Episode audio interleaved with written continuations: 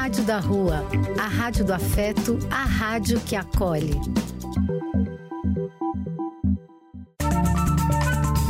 Apoio: Casa de Vó, Banho para Geral e Instituto de Políticas Relacionais. Programa e quem quiser que conte outra. Depois de ouvir uma boa história, é conversando que a gente se entende.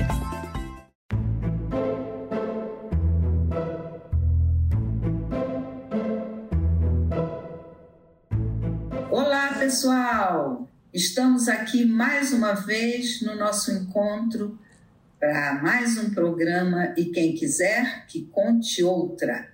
Como sempre, Ruth e eu, neste bate-papo gostoso, contação de história, bate-papo, muita risada. Estamos prontas para mais um encontro, não é, Ruth? Eu estou prontíssima. Eu adoro quando é a oportunidade de ouvir você contando uma história. Eu gosto muito.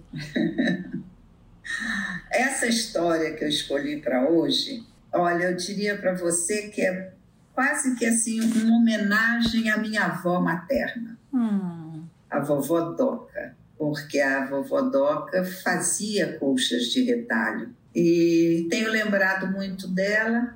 Procurei uma história que falasse de colcha de retalhos para fazer essa homenagem para ela, assim, do fundo do meu coração. Hum, que né? bonitinho. Fiquei curiosa para ouvir essa história. Pois é, eu nem acreditei que eu ia encontrar uma história e achei uma história bonitinha, falando da avó que faz colcha de retalhos. Vamos ouvir, depois a gente conversa. Combinado.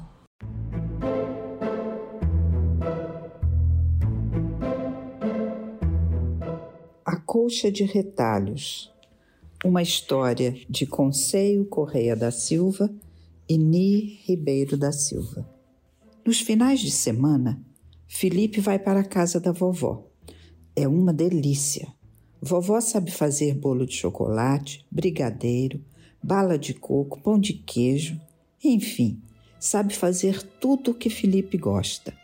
E lá não tem esse negócio de hora de comer isso, hora de comer aquilo, hora de brincar, hora de dormir. Vovó sabe contar histórias como ninguém. Conta mais uma, vovó, só mais uma. Vovó coloca o óculos bem na ponta do nariz, faz uma cara engraçada e fala bem fininho e fraquinho, imitando a voz da Chapeuzinho Vermelho. E fala bem grosso e forte, imitando a voz do Lobo Mal. Ah, quem é que não gosta de uma vovozinha assim? Um dia, quando Felipe chegou à casa da vovó, encontrou uma porção de pedaços de tecidos espalhados pelo chão, perto da máquina de costura onde ela estava trabalhando.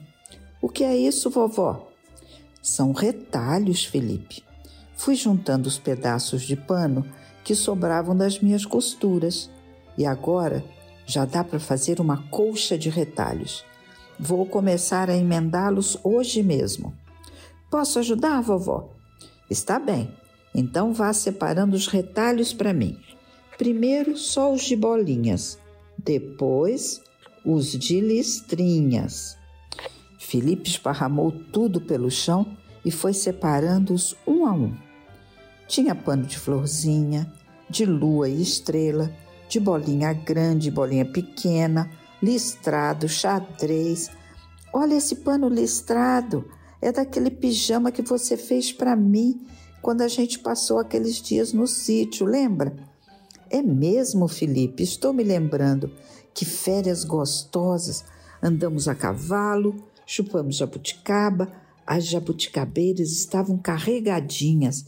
E olha esse pano xadrez, que bonito, vovó. É daquela camisa que eu fiz para você dar ao seu pai no dia do aniversário dele. Sua mãe fez um jantar gostoso e convidou todo mundo. Ah, eu me lembro. Veio o tio Paulo, o tio João, a tia Josefina, veio a Cecília e até o Rex para brincar com meu cachorro Apolo. Parece que um deles fez xixi na cozinha e o outro fez cocô no quintal, né? Seu pai ficou tão bonito. e assoprou as velhinhas todo vaidoso de camisa nova. É mesmo, mas ficou muito bravo com os cachorros. Olha, Felipe, este retalho aqui. Não, não é daquele vestido que eu fiz para sua mãe ir a uma festa de casamento? Sabe, quando a sua mãe era pequena, eu fazia uma porção de vestidos para ela e gostava também de bordá-los. Uma vez eu fiz um vestido cor-de-rosa, inteirinho bordado, com a Branca de Neve e os sete anões. Quando o vestido ficou pronto, ela falou assim: Ué, mamãe, está faltando a bruxa. Vovó, esse pano azul marinho está com cara de vó Maria. Era dela mesmo. Vovó Maria mora lá no céu, né? Junto com vovô Luiz e o meu cachorrinho Apolo. Ué, vovó, você está chorando? O que aconteceu? Não, disse a vovó fungando e limpando o nariz com o lenço. Não estou chorando, não. Ah, vovó, você não disse que nós somos amigos? Então me conta o que está acontecendo. Você está triste? É a saudade, Felipe. É a saudade. Saudade dói, vovó? Às vezes dói. Quando a saudade de alguém que já foi embora para nunca mais voltar. Ah! Mas existem outras saudades de um passeio gostoso, de uma viagem, de uma festa, de um amigo, de uma amiga, de um parente que mora longe. Vovó, acho que eu ainda não estou entendendo nada de saudade. Eu sei, a gente só entende bem das coisas que já experimentamos. Talvez ainda seja muito cedo para você entender dessas coisas. Felipe, me ajuda aqui. Vamos ver como é que está ficando a nossa colcha de retalhos. Que bonita, vovó! Um dia você faz uma para mim também? Depois de algum tempo, Felipe nem se lembrava mais da colcha de retalhos. Um dia, ao voltar da escola, Felipe, a vovó mandou uma surpresa para você. Uma surpresa para mim? Onde? Está lá em cima da sua cama. Felipe entrou no quarto correndo. A colcha estava esticada sobre a sua cama. Que linda! Mas não era uma colcha como essas que se vendem nas lojas. Cada retalho tinha uma história. Ali deitado sobre a colcha, Felipe passou algum tempo lembrando-se de uma porção de histórias. Observou um retalho de brim azul.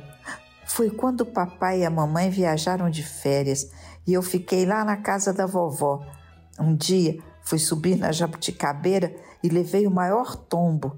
Ralei o joelho, fiquei com o bumbum dolorido e o short rasgado. Que vergonha! Vovó veio correndo lá de dentro, me pegou no chão com carinho e depois, nesse mesmo dia, resolveu fazer um short novo para mim e fez um short deste pano aqui, de brim azul. De repente, Felipe começou a sentir uma coisa estranha dentro do peito e aquilo foi aumentando, aumentando. Felipe foi atrás da sua mãe. Me leva lá na casa da vovó? Não demorou nada e os dois já estavam chegando lá na casa da vovó. Tocaram a campainha e ela veio lá de dentro. Parece que eu estava adivinhando que você vinha. Fiz um bolo de chocolate do jeito que você gosta. Vovó, Vem aqui pertinho. Agora me dá um abraço bem gostoso. Aconteceu alguma coisa, Felipe?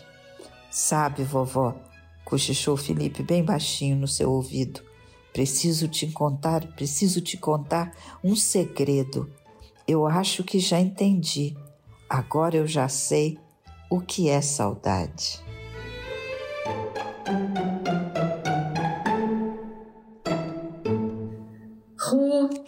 ouvindo essa história, eu me sinto assim, emendando um retalho no outro. Hum. Você sabe que é uma, é uma lembrança muito forte que eu tenho da minha avó, porque ela estava sempre o dia inteiro na função, né? E vendo o que estava do almoço, se o almoço estava saindo, como é que era, se era o dia da lavadeira vir lavar roupa, se era o dia de passar roupa, se era o dia de enfeitar a igreja, colher as flores do jardim para levar para a igreja. Ela estava sempre na função. À noite, ela sentava a poltrona dela, com a caixa do lado cheia de retalhos, e tinha uma forma que meu avô tinha feito, era um hexágono. Uhum. E ela pegava os retalhos e ia dobrando nas pontas, naquele hexágono. Eu não sei se era um papelão grosso, era um metal. Eu sei que o meu avô é que tinha feito. Uhum. Então, o primeiro movimento, ela separava os retalhos, ia dobrando nas pontas para marcar onde ela iria costurar, porque uhum. ela fazia à mão, né? E de... ela juntava esses retalhos e ia formando flores grandes. Deixa eu entender. Ela, ela fazia um. como se fosse um croquis, um esboço antes? Ou ia fazendo? Não, ela não fazia um esboço. Talvez ela fizesse um esboço na cabeça dela. Sim. Eu via que ela escolhia, ela tinha uma caixa cheia de retalhos.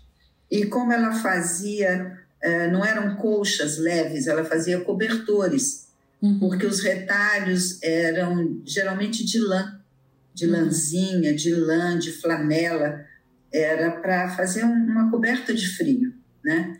Então ela cortava num determinado tamanho e tinha essa forma que o meu avô tinha feito. Uhum. Não lembro se era de um papelão forte ou se era de metal. Uhum. Na minha lembrança era de metal, mas e ela ia dobrando os retalhos naquelas bordas daquele hexágono, tá entendendo? Para formar o hexágono de tecido. Para formar o hexágono e já ficavam com as dobras feitas. Uhum. E depois ela ia emendar um no outro. E aí ela pegava e com as cores ela compunha como se fosse uma grande flor. E emendava, emendava, deixava aquela flor de lado. Depois pegava ah. outros retalhos emendava, emendava, deixava outra. Quer dizer, ela ia fazendo flores e depois ela juntava uma florzona na outra. tá? e, e, outra coisa, era como na história de tecidos que vocês tinham utilizado ou não? Não, não, não tinha esse lado tão romântico assim, não. Eu tenho a impressão, não sei, porque eu não sei de onde vinham aqueles retalhos. E eram retalhos de tecidos grossos, de lã, lãzinha, né? Eu não sei, talvez, como tinha uma alfaiataria na cidade, talvez fossem retalhos da alfaiataria. Não tinha uma fábrica de tecido nessa cidade? Não. Não. Na cidade do estado do Rio, onde eu cresci, tinha fábrica de tecido. Ah, tá. tá em Minas, na casa dos meus avós, não tinha fábrica, tinha apenas a mina de ouro. apenas. Era uma cidade mineira composta por mineiros. Uhum. mineiros de Minas Gerais. É, mineiros mesmo. Uhum. E não tinha fábrica, não. Então, eu acho que na alfaiataria, é, as pessoas conhecidas que sabiam que ela gostava de fazer, ela nunca fez para vender, ela fazia para a família. Uhum. Né? Você teve dessas colchas? Eu tive. Era um cobertor e o forro que ela colocava no final era de flanela. Bem quentinho. Então era bem quentinho. Era bem quentinho mesmo. E eu lembro dela. E sabe uma coisa, Ru, que eu, eu descobri de certa forma, eu me lembrei, né, fazendo essa viagem no tempo para encontrar com a minha avó sentada no sofá dela, com seus retalhos, costurando. Eu adorava minha avó, né? Ela era uma avó muito afetiva, mas ela era uma avó muito silenciosa, Ru. Hum. Agora que eu me dei conta, ela não era uma pessoa de grandes manifestações, assim, de rir. A minha mãe era assim, a minha mãe dava muita risada. A minha Filha mãe era dela, né? Filha, dela e era absolutamente risonha. Filha mais velha, né? A minha mãe era muito divertida e tal. A minha avó era silenciosa, era reservada. E aí eu fiquei lembrando, falei, nossa, minha avó não falava dela, né? Da mãe dela, dos tempos de criança dela, nada não falava nada. Ela era só muito presente para nós, no cuidado. É, muito atenta a que nós fôssemos bons cristãos, né, bons católicos, uhum, né? Uhum. E ajudávamos a minha avó a colocar flores na igreja e tal, uhum. mas ela era uma pessoa silenciosa, não era de grandes sorrisos, mas era muito afetiva. Né? E foi uma viagem no tempo encontrar é. essa história. As, as, minhas avós não, não, não faziam colchas e muito menos de retalhos. Interessante, né? A uhum. minha mãe era dada a trabalhos manuais. Minhas uhum. avós não, nem materna nem paterna, nenhuma delas fazia. Agora, por outro lado, por, olha que coisa incrível, a, a minha avó materna, ela trouxe da Europa quando ela veio uh, eram futons, eram, sei lá, uh, vamos dizer, não é cobertor, porque na minha cabeça cobertor é outra coisa, mas de pena de ganso. Sei, sei. Como se fossem edredons, né? É, tipo uns edredons, uhum. né? Que, que resistiram até recentemente, né? Viraram travesseiros uhum. e tudo mais. Mesmo porque aqui não, não faz frio para tudo isso, né? Mas ela trouxe, já não sabia. Não tinha... Vai que, né? Vai que ela não conhecia. É, era uma coisa importante lá onde ela estava, né? Sim. E trouxe. Não era de retalhos, mas era de pena é uma coisa que veio muito forte, né? É, vendo essa história, lembrando da minha avó, é como ah, não havia. Bom, eu era criança, né? Minha avó morreu, eu tinha 13 anos, eu estava entrando na adolescência. Uhum. E, e a gente, quando é criança, quando é adolescente, a gente muito, é muito centrado no próprio umbigo, né? Sim, sim. Nunca houve da minha parte, eu não tive tempo de conviver com a minha avó para ter a curiosidade de saber dela, da uhum. vida dela. Uhum. Quem que ensinou ela a fazer aquelas colchas uhum. de retalho? Quem, de onde veio esse gosto? E, e quem ensinou ela a ser como ela era, né? Porque pelo que você fala, ela era muito sábia, né? Muito, muito. Muito, muito. E muito reservada, minha avó. Uhum. Muito reservada. Uma, uma figura muito interessante, minha avó, viu? Uhum. E deixou uma lembrança marcante, né? Marcante. Na tua vida? Sim, na vida não só minha, dos meus irmãos também, né? Uhum. Durante muito tempo fomos os únicos netos, uhum. né? Do lado da minha mãe. Então, a gente reinou um pouco, né? é, temos boas lembranças, né? Boas uhum. lembranças. E foi bom esse, esse reencontro, viu? Uhum. E olha só que coisa incrível. A gente grava o programa com uma certa antecedência, né? Uhum. E você já tinha sugerido a história e um, uma das coisas que abre para refletir é sobre a voz, né? E Sim. não é que hoje, a gente está gravando esse programa, dia 26, exatamente hoje é o dia dos avós, 26, 26 de julho. De julho. É, eu já até recebi cumprimento, mas não tinha percebido essa coincidência. É, Olha só que coisa. Uma sincronicidade boa. muito grande. Sim. Aí eu fui pesquisar a história do Dia dos Avós, porque hum. repara, né? Hoje é uma quarta-feira. Por incrível que pareça, porque quando a gente pensa dia dos pais, dia, dia das mães, dia do não sei o que, é tudo de domingo. Sim. Dia dos avós não cai no fim de semana, cai no dia 26 de julho todos os anos. Né? Uhum. Já tem essa, essa particularidade. E é, ele é comemorado no Brasil e em Portugal. E o que se fala é que foi criado pelo Papa uh, Paulo VI no século XX e para homenagear tem uma origem bíblica, né? Para homenagear os pais de Maria, mãe de Jesus, chamados uhum. de Ana e Joaquim. Uhum. Olha que bonito, que bonito. Acho que a minha avó, tão católica, né? Foi tão católica a vida toda, ah, vai se sentir duplamente homenageada. Uhum. Lembrei dela para sugerir o tema e estamos gravando no Dia dos Avós. Exato. Agora veja, estamos gravando no Dia dos Avós, a origem do Dia dos Avós é bíblica. Agora, estamos falando em sincronicidade, hoje é quarta-feira, é o dia também, em termos de hoje, do panteão dos orixás. Hoje é o dia que se celebra o dia de Nanã. Nossa, uau! Que seria a avó dos orixás, né? A avó dos orixás. Exato. Nossa. E se a gente pensa, se a gente amplia mais, né? Uh, é sempre importante, né? Pensar no, na celebração dos matriarcas e dos patriarcas das nossas famílias, né? Eu acho que quando a gente para para pensar, sempre tem assim uma boa história para contar, uma, uma comida que nos lembra da nossa uhum. infância. É, eu te, eu te contei uma vez que é, passávamos as férias na casa dos meus avós, em Minas, e quando eu estava chegando no meu início de adolescência, estava deixando de ser é, criança pequena, né, já começava a fazer o footing né, na, na pracinha da cidade e tal.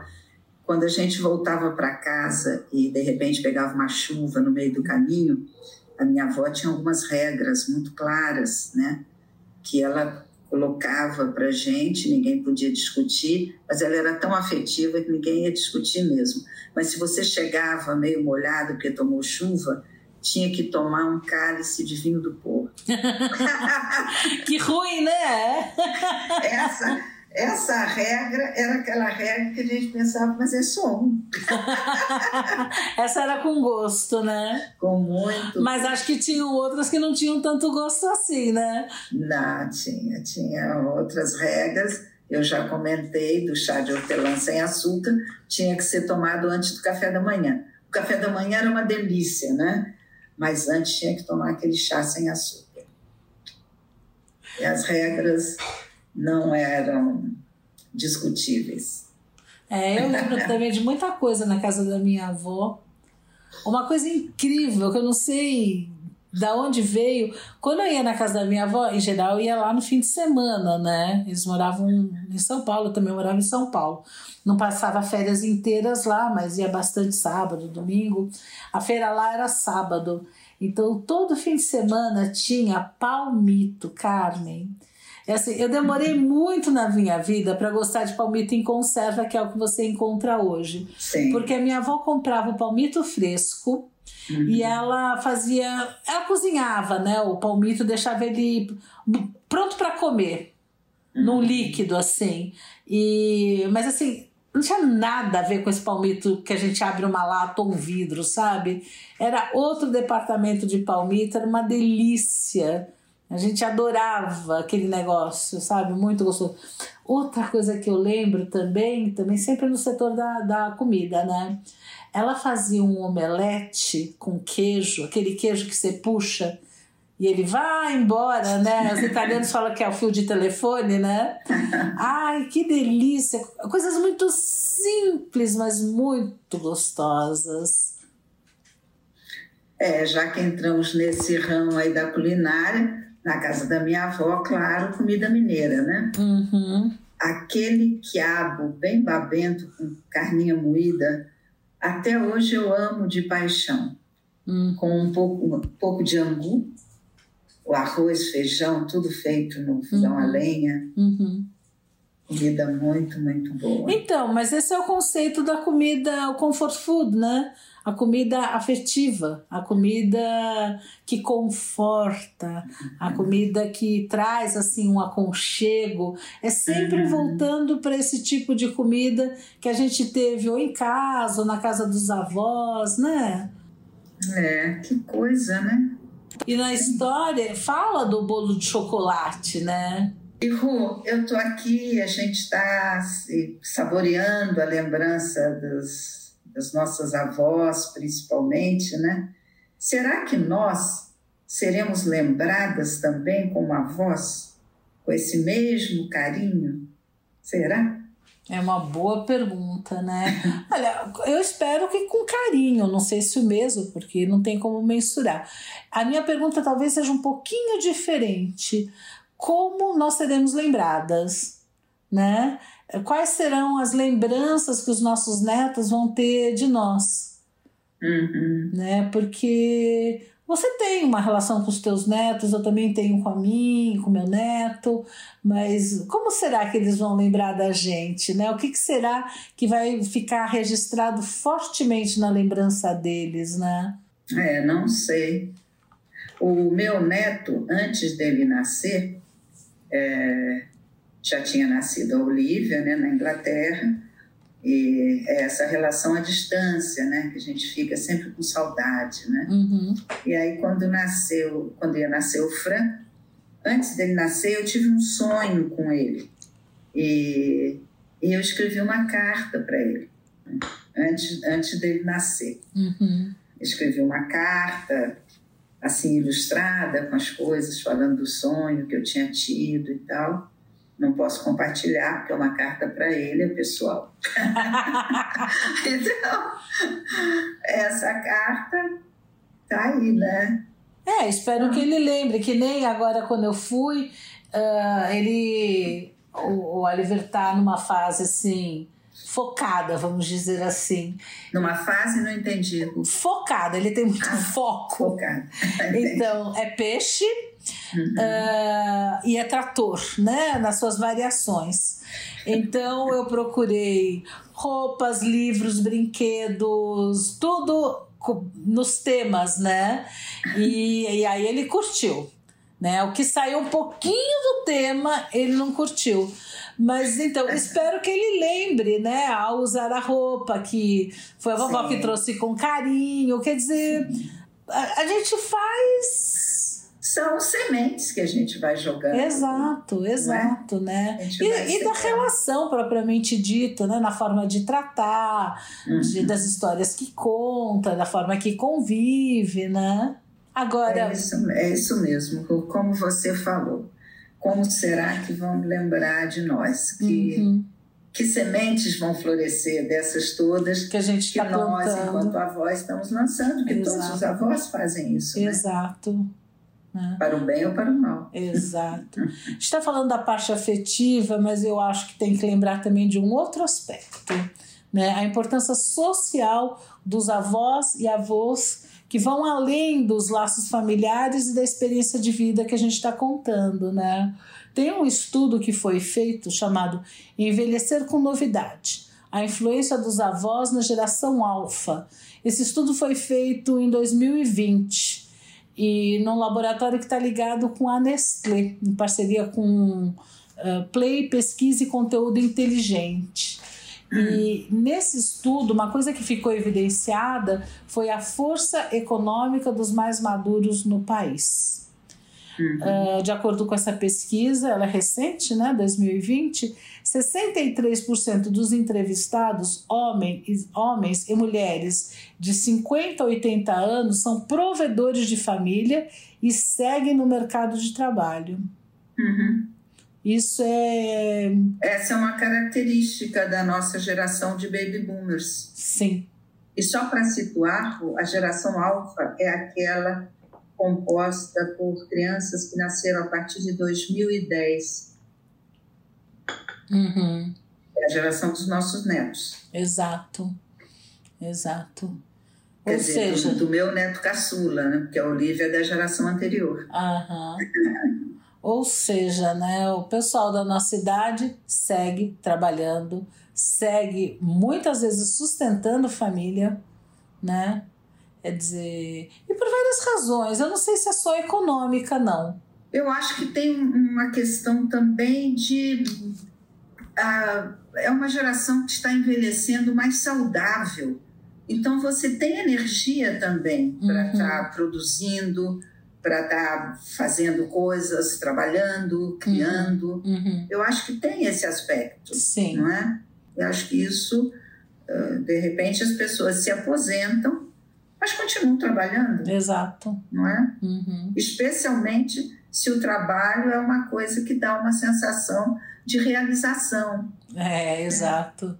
Senão você aposenta e cai fora rapidinho, né? Uhum. Mas eu acho que é meio característico aí dos baby boomers, né? Uhum. É, mas é interessante, né, você comprovar isso. É uma coisa que você percebe se você olha em volta, né? A gente vê muitos pessoas da nossa idade, né, avós, auxiliando, quer no cotidiano, quer economicamente na criação de netos, mas perceber isso numa pesquisa de uma forma concreta, com números, né?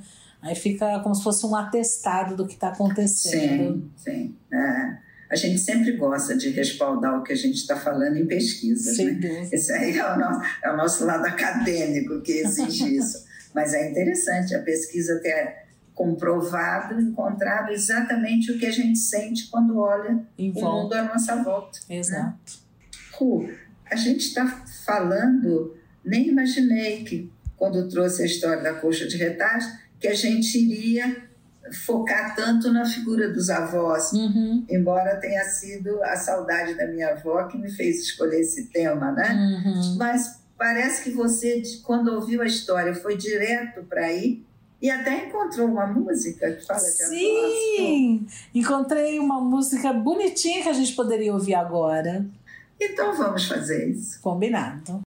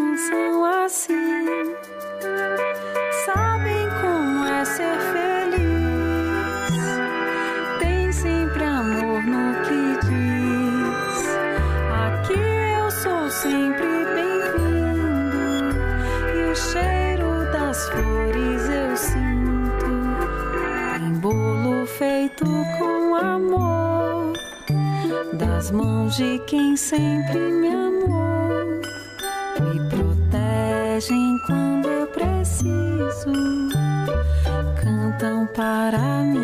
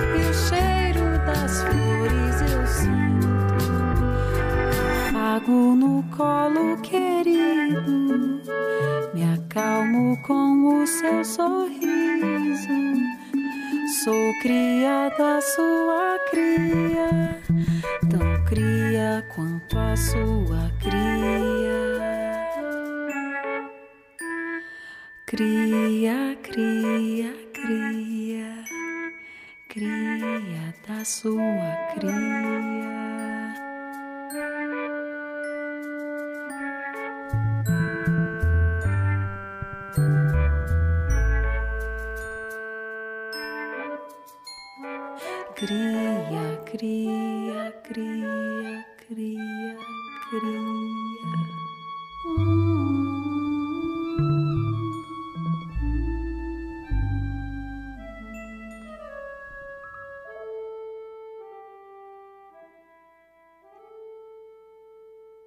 Essa belezinha de música, eh, ela chama A Voz. E a, quem canta é Isadora Canto, e quem compôs foi Isadora Canto e Márcio Arantes. Né? Não são pessoas muito conhecidas, mas eles merecem todo o crédito, porque a música é muito bonita. E não são conhecidos ainda, né? É verdade. Esperemos que daqui a pouco, não é? Uhum. Também gostei muito, achei muito bonitinho. E Ru, voltando agora às colchas de retalho, eu encontrei aqui nas minhas pesquisas que é, fazer colchas de retalho é uma tradição na Rússia desde o século XIX. Uhum. Antes, as pessoas usavam as sobras de tecidos para fazerem como se fossem mantas, para se cobrirem, tal, para se protegerem do frio.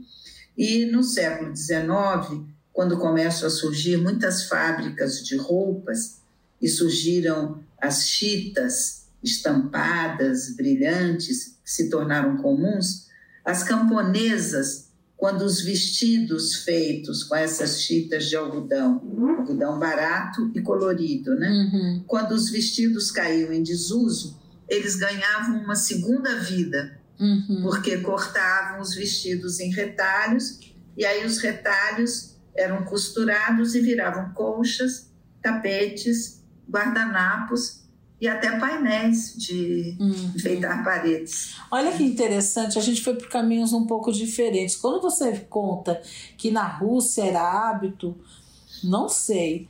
Ah, minhas avós não trouxeram nada desse tipo de lá, né? Uhum. E a minha pesquisa foi para um lado um pouco diferente. Em vez de googlar trabalho com retalho, colcha de retalho, eu googlei patchwork. Ai, como eu sou chique. Né? Muito chique, você tá muito chique demais, pô. Aí você caiu num outro tipo de retalhos sendo reunidos, não? Olha, com esse nome que traduzindo é trabalho com retalho, exatamente, né? Sim. Aquela técnica que une tecidos com uma infinidade de formatos né? O, o que se chama exatamente patchwork, essa parte superior, a parte que fica por cima. E depois tem o acolchoado, vai a manta, fica tudo quentinho, né? Uh, por isso, inclusive, que eu perguntei para você se sua avó fazia o, o desenho antes, né?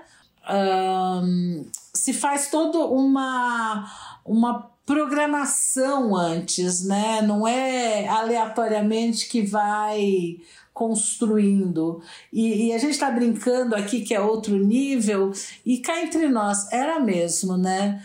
Tem, tem referências que no século IX antes de Cristo os faraós já usavam roupas com técnicas similares. Né? Existe uma versão dessa técnica que foi levada por comerciantes para o Antigo Oriente. Depois viajou para a Alemanha, até que chegou na Inglaterra no século XI, que foi utilizado para fazer tapetes e túnicas clericais. Agora, tapetes e acolchoados, principalmente esses acolchoados, a colcha de retalhos, ela surgiu somente no século XVI na época de Henrique VIII e costumava assim ser presente de casamento muito admirado. E os próprios cavaleiros da Idade Média, eles usavam um acolchoado como proteção debaixo da armadura de metal. Ou seja, a gente levou a colcha de retalhos para um outro patamar, né?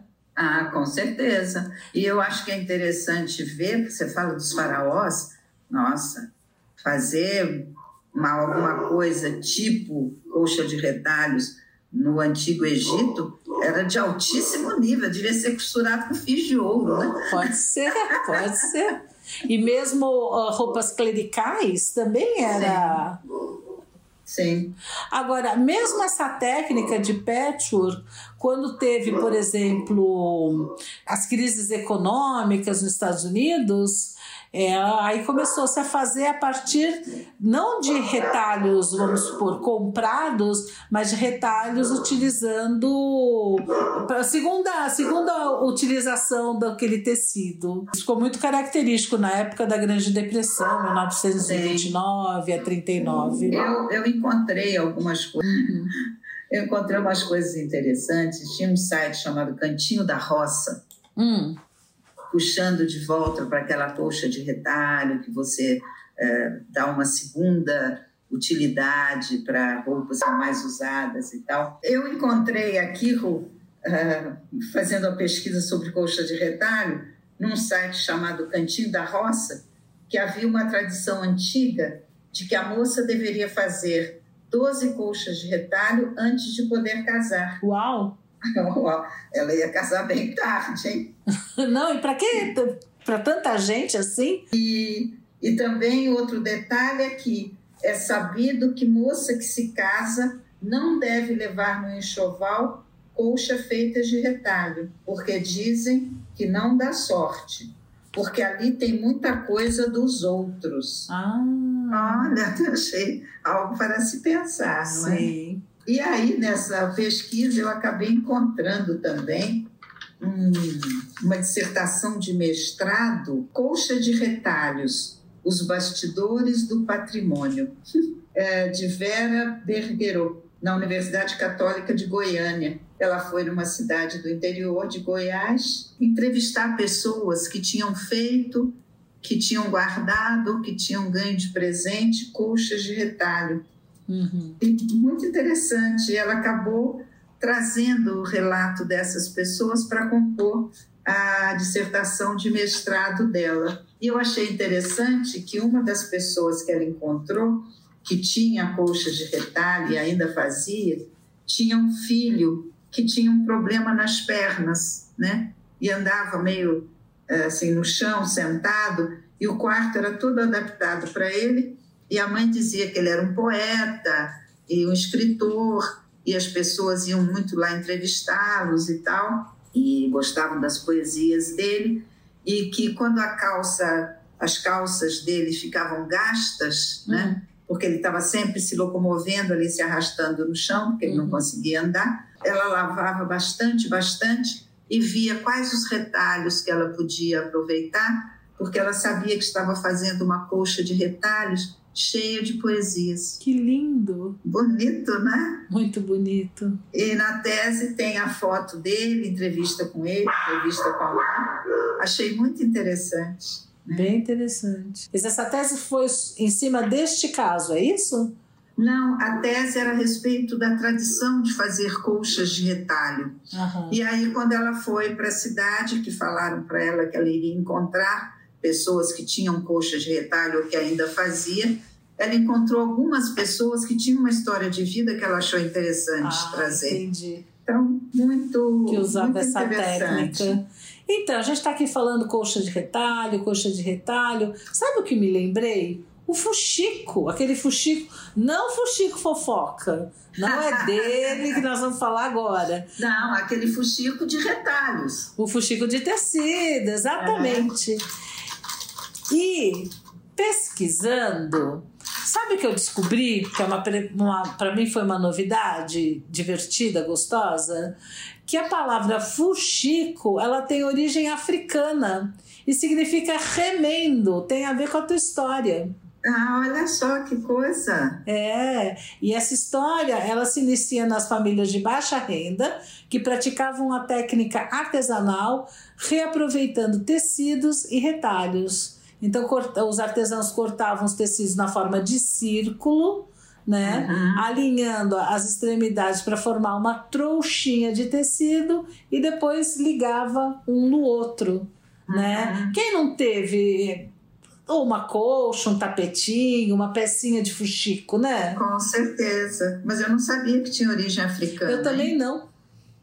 E olha, Ru, você trazendo esse fuxico que nos leva lá para o outro lado do oceano, para o continente africano, sabe que existem é, bonecas que são feitas em alguns países da África, tipo Nigéria, Benin, Costa do Marfim, que são chamadas bonecas abayomi. Elas são feitas com retalhos. Ah. E você não costura, elas são feitas com nós. Com amarração? Você vai fazendo a amarração, dando um nó, um nó aqui, um outro ali, você forma as bonecas. E eu vi que tem uma, uma discussão a respeito da origem dessas bonecas Abayomi, porque tem uma, uma lenda que eu pessoalmente achei bonita falando dessas bonecas. mas alguns grupos do movimento negro não gostam. A, a lenda diz que algumas mães nos navios negreiros ah, rasgavam retalhos das suas saias, das suas roupas e faziam as bonecas para confortar as crianças. E alguns acham que não era só para confortar as crianças, era também para deixar para as crianças um registro das raízes delas. Né? Hum. Né? Eu achei que era uma história que fala de resistência, fala de resiliência e tal. Mas alguns grupos ligados ao movimento negro acham que não é legal você falar de navio negreiro e falar de escravizados. Uhum. Né? Então, prefere não, não falar que isso aí é uma lenda e que não é por aí que se deve falar das bonecas Abayomi. O que se deve falar delas é que o significado desse nome, Abayomi, é, vem do Urubá e significa encontro precioso ou meu presente. Que, que é bonito, né? Muito bonito. Existem hoje no Brasil pessoas e grupos que trabalham em torno desse tipo de artesanato africano e um deles é conseguir fazer as bonecas. Antes eram feitas com tecidos coloridos e hoje elas são feitas a base dela com tecido preto, uhum. né? e sem rosto, sem nenhuma caracterização de olho, boca e tal, dizem que é para que a criança possa identificar com toda e qualquer etnia da África, ah. né? todo e qualquer grupo, né? Eu achei interessante essa, muito interessante. essa história. A mim chamou muito a atenção o fato de ser feita com amarração. É, é só com amarração. Que interessante. É só com amarração. É, esse eu aprendi este ano ainda na mesma na, nas viagens que aquela turminha fez e que acabou comendo fufu, lembra? Uhum. uma das coisas que eles fizeram também foi fazer as bonequinhas a Bayomi. Ficaram muito bonitinhas. Hum, que delícia. Muito bonitinhas. Então, e achei que era uma história bonita mesmo. Então, quando você contou essa história das abaiomis, né, que é um brinquedo das crianças, me chamou muita atenção essa parte dela ser com amarração. E aí eu me lembrei de uma outra civilização também secular, Japão, né, que eles uhum. têm uma forma de embalar presentes com amarração. Você já ouviu falar? Chama furishiki. É, é uma ração que é feita de tecido e eles, não, ao invés de usar papel de presente sacola Sim. plástica, eles usam um tecido. Eles usam como se fosse um lenço, assim. Exato. Eles fazem Sim. como se fosse uma sacola. E eles embrulham hum. tudo. Uma, uma marmita para levar, um presente para dar. Quer dizer, na realidade, você acaba ganhando dois presentes, né? Sim, com Três. Certeza. Você ganhou um presente, uh, a amarração, né, feita de um jeito bonito, que é tudo bonito que eles fazem, e o, o lenço, o né? né? Exato, exato. É muito legal. E aí eu fui até, eu fiquei curiosa, né? Um, da onde vem isso? Que nome, da onde, qual o significado desse nome, né? O furoshiki. Me perdoem se eu estou falando errado. Né? Uh, em tradução livre, o nome significa algo em to, assim por volta de coberta de banho.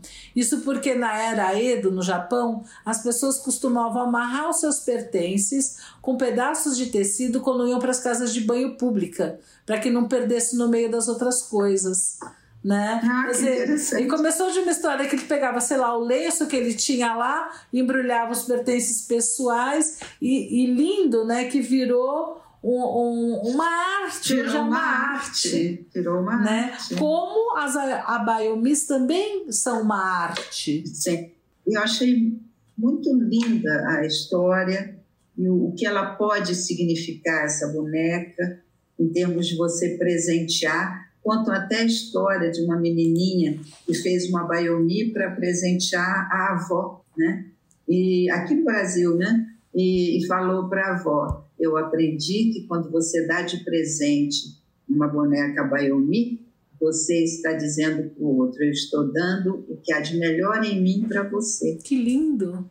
Bonitinho, né? Muito bonito.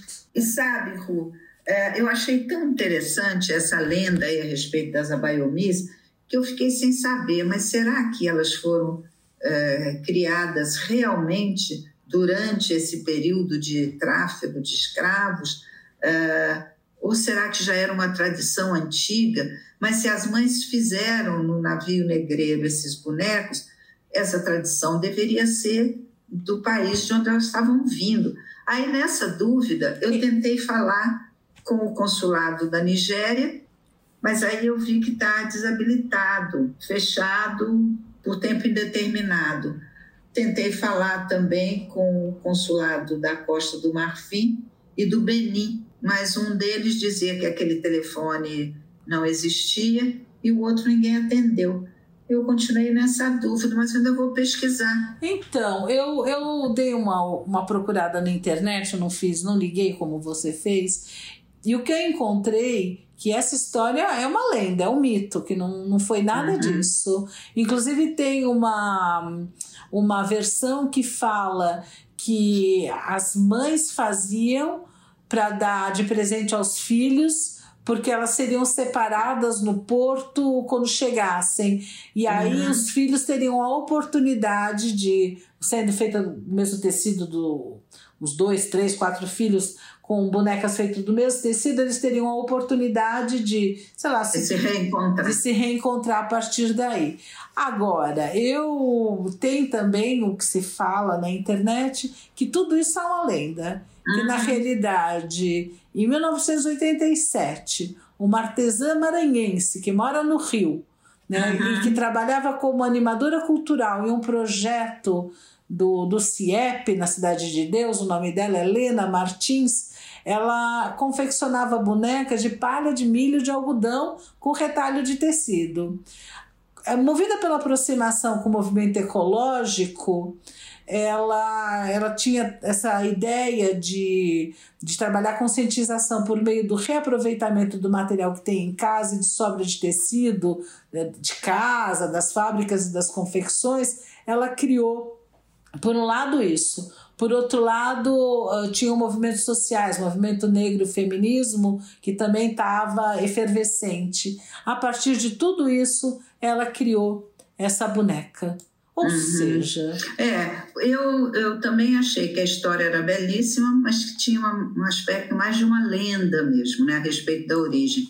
Daí a minha curiosidade tentando falar com os consulados, uhum. para saber se de fato. Eu ainda vou tentar isso, viu? Para ver se de fato nesses países tem alguma tradição de confecção de boneca de retalho uhum. é, nesta linha, uhum. ou algo parecido com isso ficou essa, essa curiosidade. É, né? porque os historiadores diaspóricos, eles não gostam de atrelar as abaiomis ao período colonial e aos navios negreiros por Sim. causa de racismo, né? Porque é. cria porque de uma certa maneira cria uma, uma situação quase bonitinha para aqueles tempos e o que é colocado que não foi nada bonitinho, né? Não, nada bonitinho, mas quando eu li a lenda, eu achei que era um exemplo de resiliência e de manutenção das suas raízes, da sua cultura. Uhum. Daí a minha curiosidade de saber uhum. se há nesses países essa tradição de confecção de bonecas. Uhum. Não sei.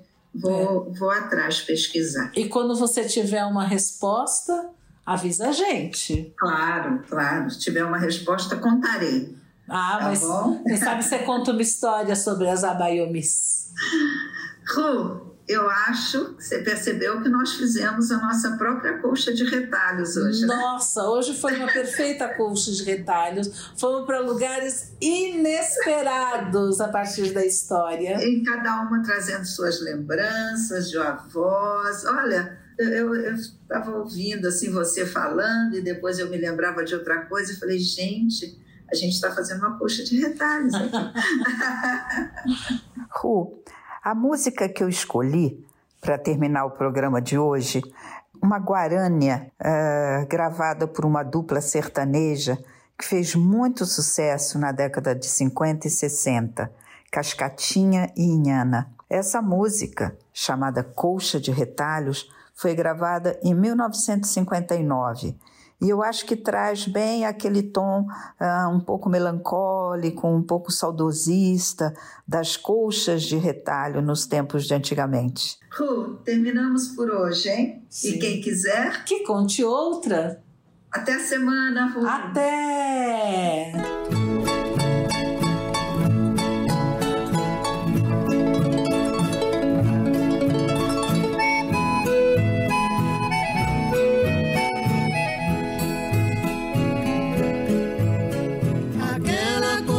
De retalho que tu fizeste,